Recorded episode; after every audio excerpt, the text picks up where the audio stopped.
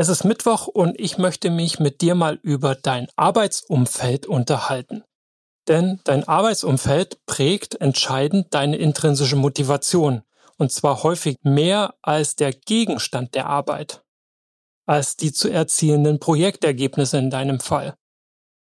Daher stelle ich dir heute Frage Nummer 19. Wie würdest du gerne arbeiten?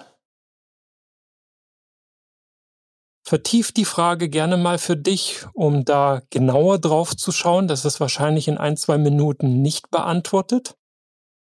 Und schau mal, während du das so beantwortest, naja, wie arbeitest du eigentlich heute? Arbeitest du schon so, wie du das gerne möchtest? Wenn nicht, was hält dich ab, deine Arbeitsumgebung zu gestalten, dein Arbeitsumfeld zu beeinflussen? Und weiß dein Team, was dir eigentlich in deiner Arbeitsweise wichtig ist?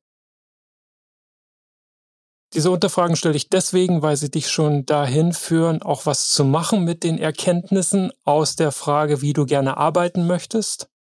Und wenn du partout sagst, boah, hey Chris, keine Idee, ähm, die Frage überspringe ich.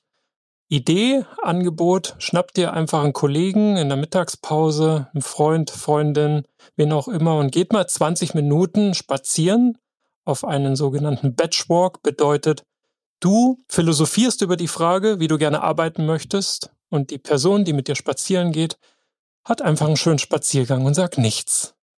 Und 20 Minuten nichts zu sagen ist wahrscheinlich deutlich schwieriger als für dich zu philosophieren, wie wohl deine Antwort lauten würde. Viel Spaß dabei.